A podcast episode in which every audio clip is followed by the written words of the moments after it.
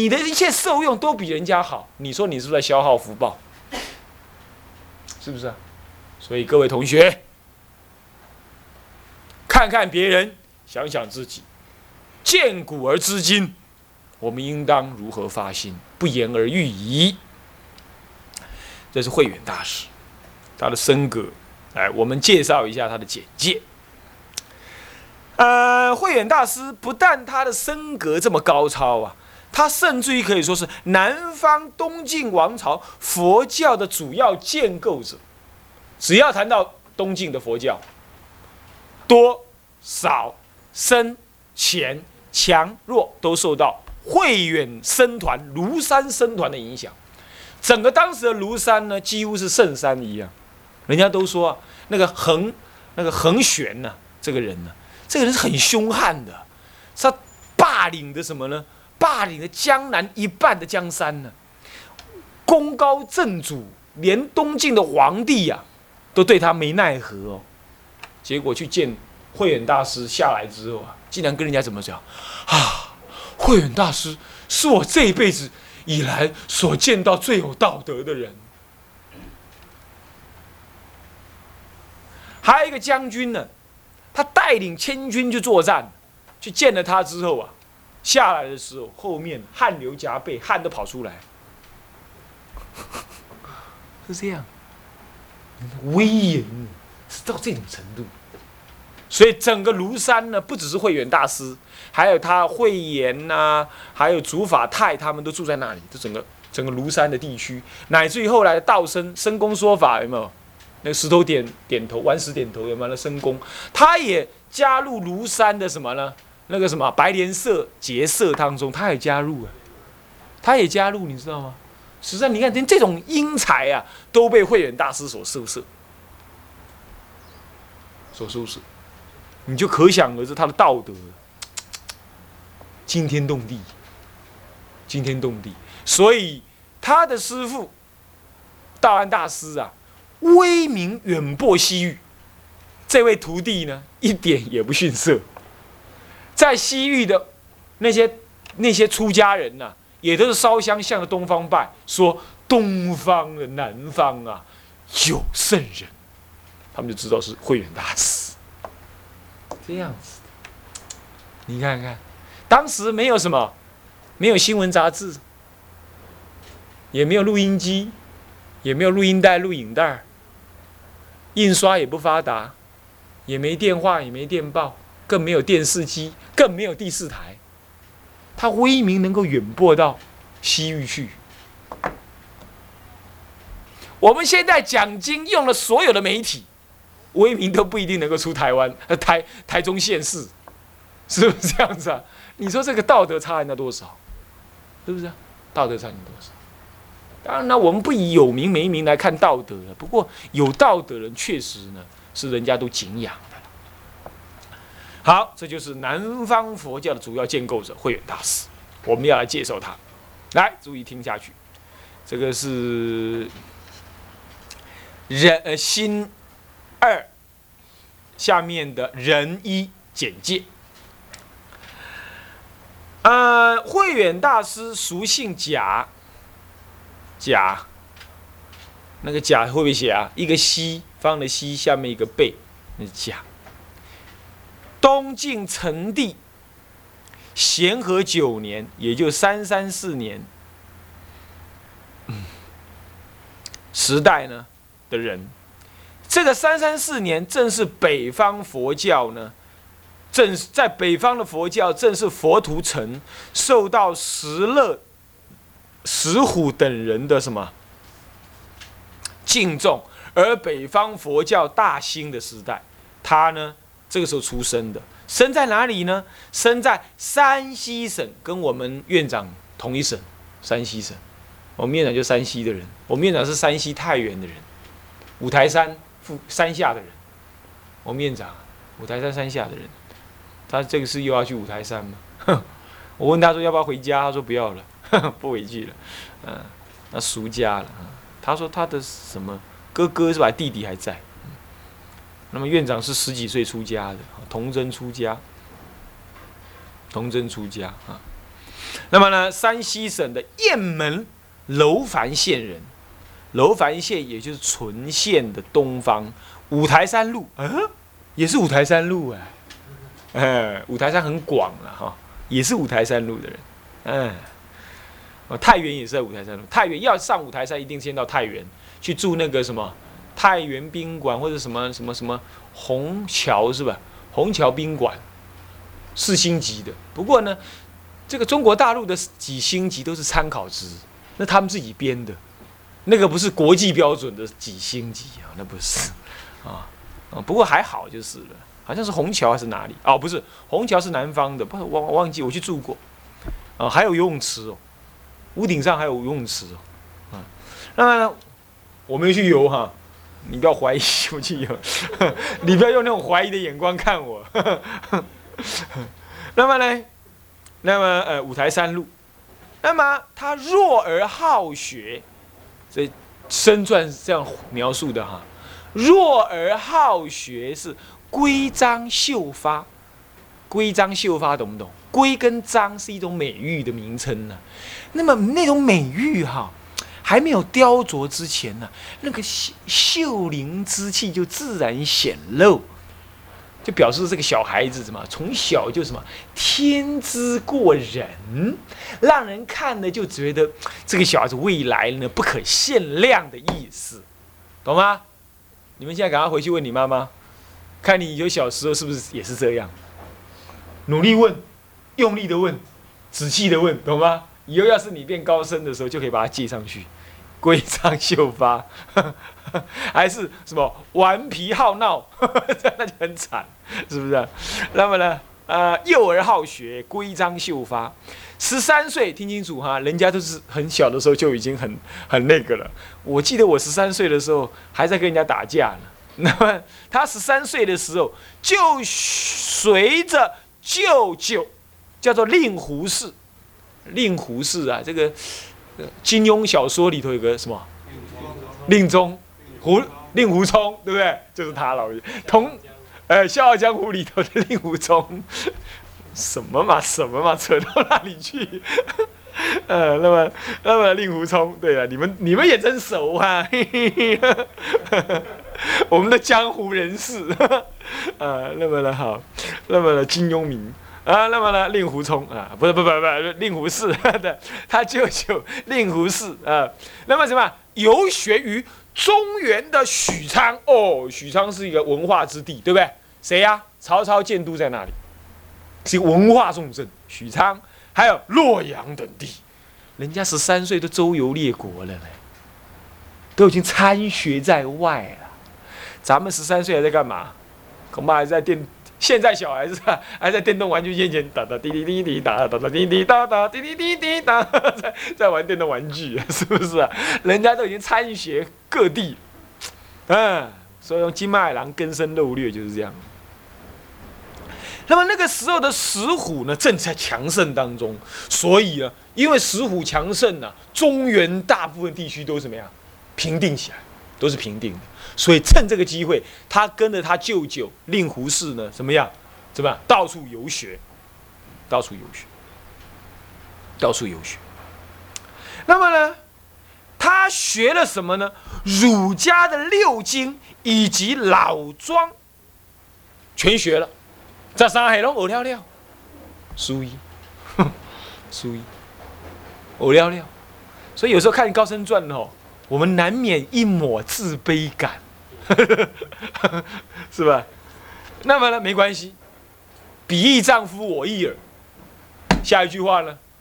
有为者亦如是。侬不欢迎你，然后呢？怎么样？呃，《高僧传》又描述他学完了儒家六经跟老庄之后的情形是怎么样？是性度宏伟，素汝应达，亦服其身志。但是我们的贡献而已啊。性度宏伟，大概你可以理解了，就是那个那个性情啊，跟气度啊，非常的宏阔伟大。啊，不是人长得高又壮，是那个气度很好，有那个学者的风范，嗯，讲话谈吐呢内敛而怎么样，而而而有深度。那么素儒应达，什么是素儒啊？那个研究儒家的那种、那种、那种老成之人呢，叫素儒，懂吗？素就是所谓的旧儒，就是说老学究的意思了。素儒就是研究儒家很深的人，或者是英达，英达就是那年轻的学者，叫英达，可以这么说了。英达，不论是老学者还是年轻学者，亦服其身志，也。服了他那种很深的那种对于老庄六经的这种道理的见解，你看看他年轻的时候就能折服人了。再来再来，二十一岁的时候，也就是在东晋穆帝永和十年（西元三百五十四年）的时候，因为石虎死掉啦，殷浩。恒温还相继的北伐，我说恒温有没有？啊，恒温他们会北伐，就是他啊，就恒温北伐，殷浩也北伐，而且那时候蛮成功的，北伐蛮成功，差一点就差一点就恢复中原啊。因为这一北伐，中原再乱，中原又乱了，又不能平定了，所以呢，他本来要向南方参学呢。就阻断了，因此他只好进入太行山。太行山呢，是在这个河南、河北、湖北、陕西横亘这几省当中的一个横着的一个山，很大很大的山。那么呢，与他的弟弟后来叫做慧慈的这个人，这个出家人出家了，一行出家，叫做慧慈，一同呢，听说。太行山当时的道安大师躲到太行山了，躲避战乱，跑到太行山。那么呢，听说当时有一位大修行人，是出家人，在太行山讲法。他想想啊，反正已经不能南南方参学儒家，不如也去听听看那些和尚在讲什么。他也就去，二十一岁的时候去遇去太行山呢，听道安大师讲什么呢？《般若经》。这一听。就在听的第一堂课啊，全身震动。他在想：哈，我二十一岁以前所学的全部都糟糠，完全没用。要是没有听到《般若经》的话，我差一点空过这一辈子。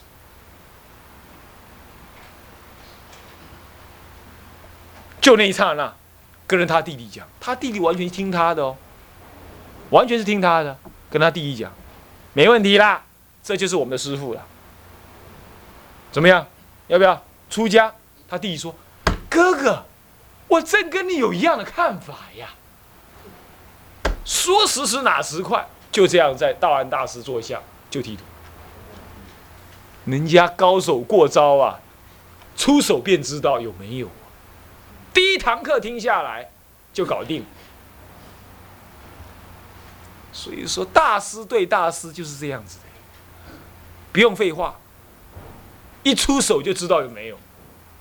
道行高深、修行误解高深的人就是这样子。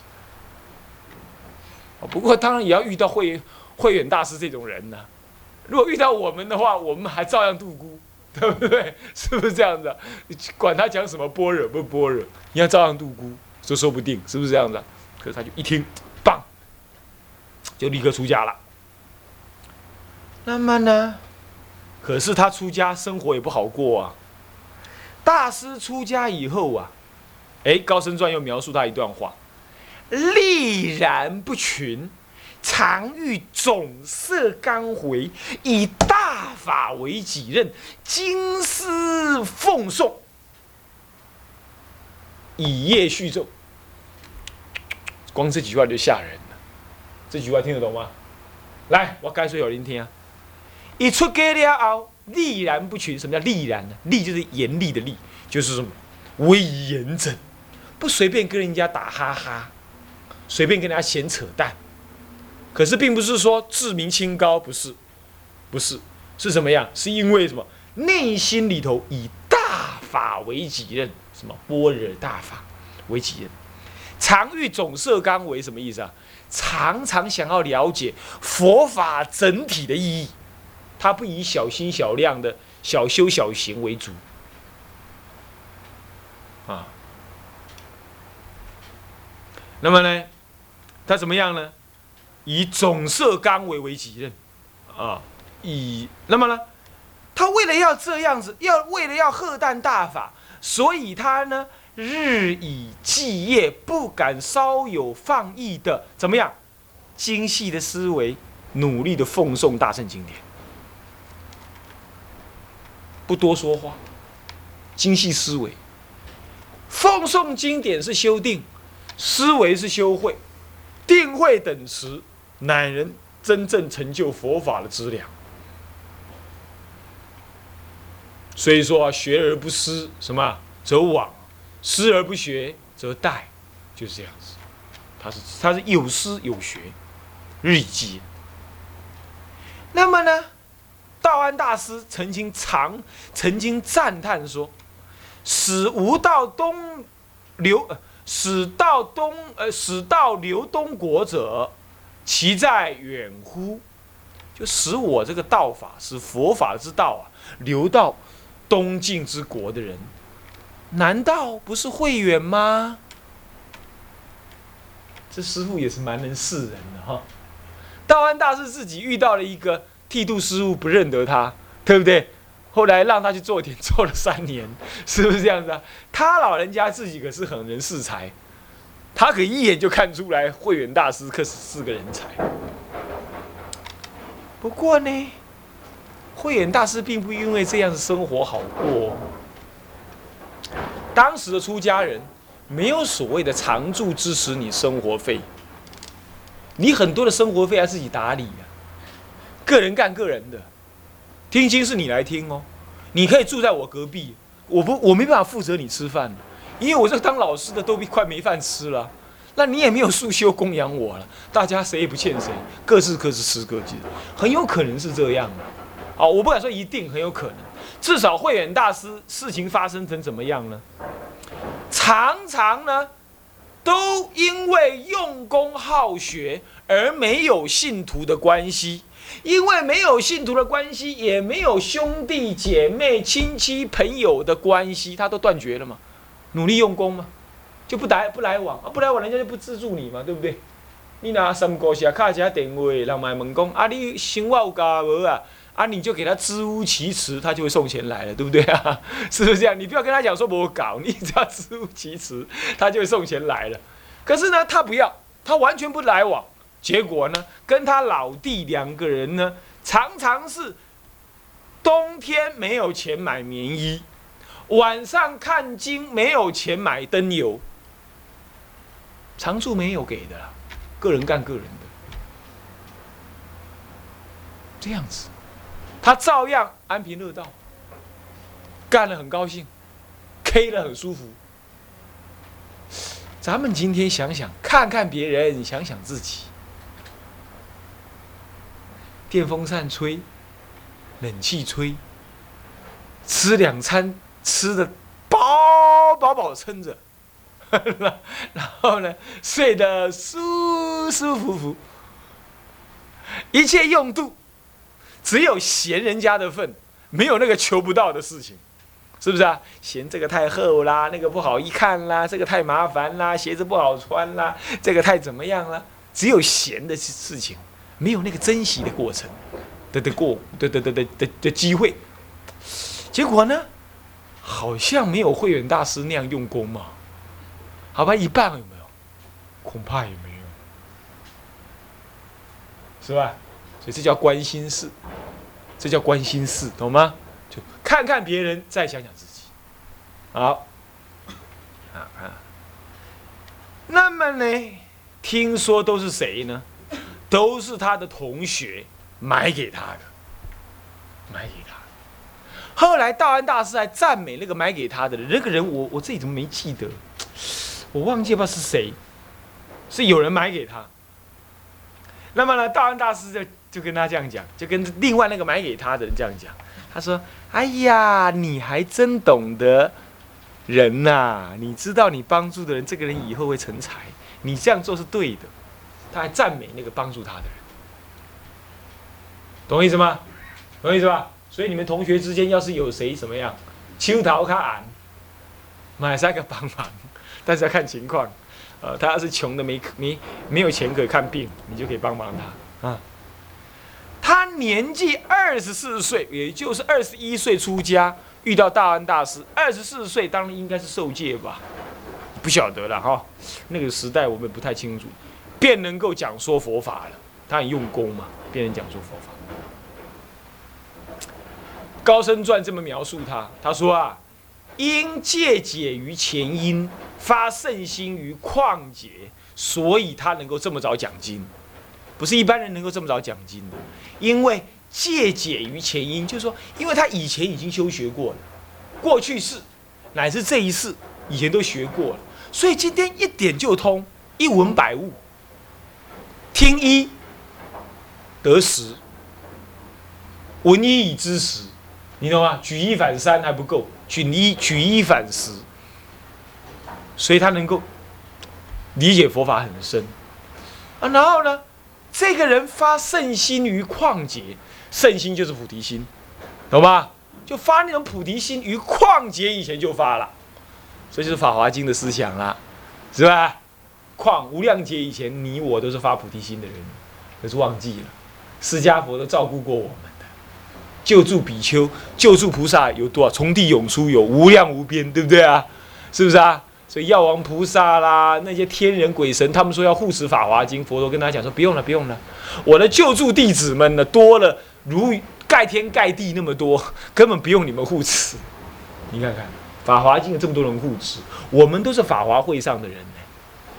我们都是，结果我们到今天还在混，你看看，这还在混。当然啦，你们当中可能有再来人呢，不是来混的，是来利益众生的。那对不起哈，我法上有眼不识泰山，搞不好就是你们老班呢，也说不定，对不对？呃，说不定哦，对不对？哈，他大智若愚，你看看，好，比如说，也搞不好是显智。啊，有可能是智道，对不对？你怎么晓得？那么呢，就比如说这样，所以呢，发圣心于旷劫，年纪三十二岁的时候，也是晋哀帝，晋哀帝的兴宁三年，西元三百六十五年的时候，因为前燕慕容俊进逼陆浑，陆浑也就是河南省嵩县。是嵩山之西方的嵩县，也就少林寺旁边那个，呃，因为冉闵呢，闵呐，冉闵之乱呐，之前与道安大师一同避难至此。他之前已经又从太阳山避难到这里来了，避难到河南嵩县来了。那么呢，避难这里来，又遇到了前燕的慕容俊进逼，进逼嵩山这里来，啊，嵩山这里来，所以又随着道安大师一行有五百余人。南京路呃新野新野就是河南的什么南阳府，投奔于咸阳呃襄阳，襄阳就是湖北省的什么襄阳樊城，现在叫襄樊的，现在名字叫襄樊，就襄阳樊城两个合合并的都市叫襄阳啊。那么呢的潭溪寺，他住到哪里去了？从这里又跟他师傅一住住了十三年。各位同学，住十三年的意义是什么？你跟对了一个师傅，乃至进行受不离开。像道安大师这么有才能的人，才能够让让进让慧远大师跟他十三年。反过来说，也唯有慧远大师这么样子懂得学习的人，才能够跟一个师傅跟十几二十年，对不对啊？像他这么有才能的人，都能够沉得住气，跟着师傅跟二十几年。所以今后你要遇到了善知识，或者是一部好的经典作为善知识，你应该要一辈子修学它，一辈子跟着他都没有关系，懂意思吗？这是关心事啊。那么呢，暂时就讲到这里。那个学艺股长，帮我记一下，讲到了这个，呃，慧远大师跟着道安大师到潭溪寺这件事情，好，下次告诉我，提醒我。那么时间过得很快啊，这一堂课又过去了。我们呢讲解的很仔细，希望在这里诱发诸位的道心，知道佛教的修行的内涵啊。那么希望大家认住性子呢，好好把这佛教史给研究完毕啊。好，那么佛教研究完毕之后，我们有足够的时间来研究啊天台的入门之后呢，一路就进入天台的教学进入了哦。好，啊，现在我们呢，回向啊，和尚。先发愿，众生无边誓愿度，烦恼无尽誓愿断，法门无量誓愿学，佛道无上誓愿成，三皈依。智皈依佛，当愿众生。体解大道，发无上心，智皈依法，当愿众生。深入经藏。